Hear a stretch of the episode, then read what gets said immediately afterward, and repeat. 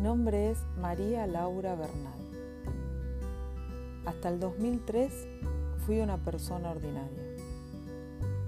Lo descubrí un 17 de febrero, luego que mi madre murió.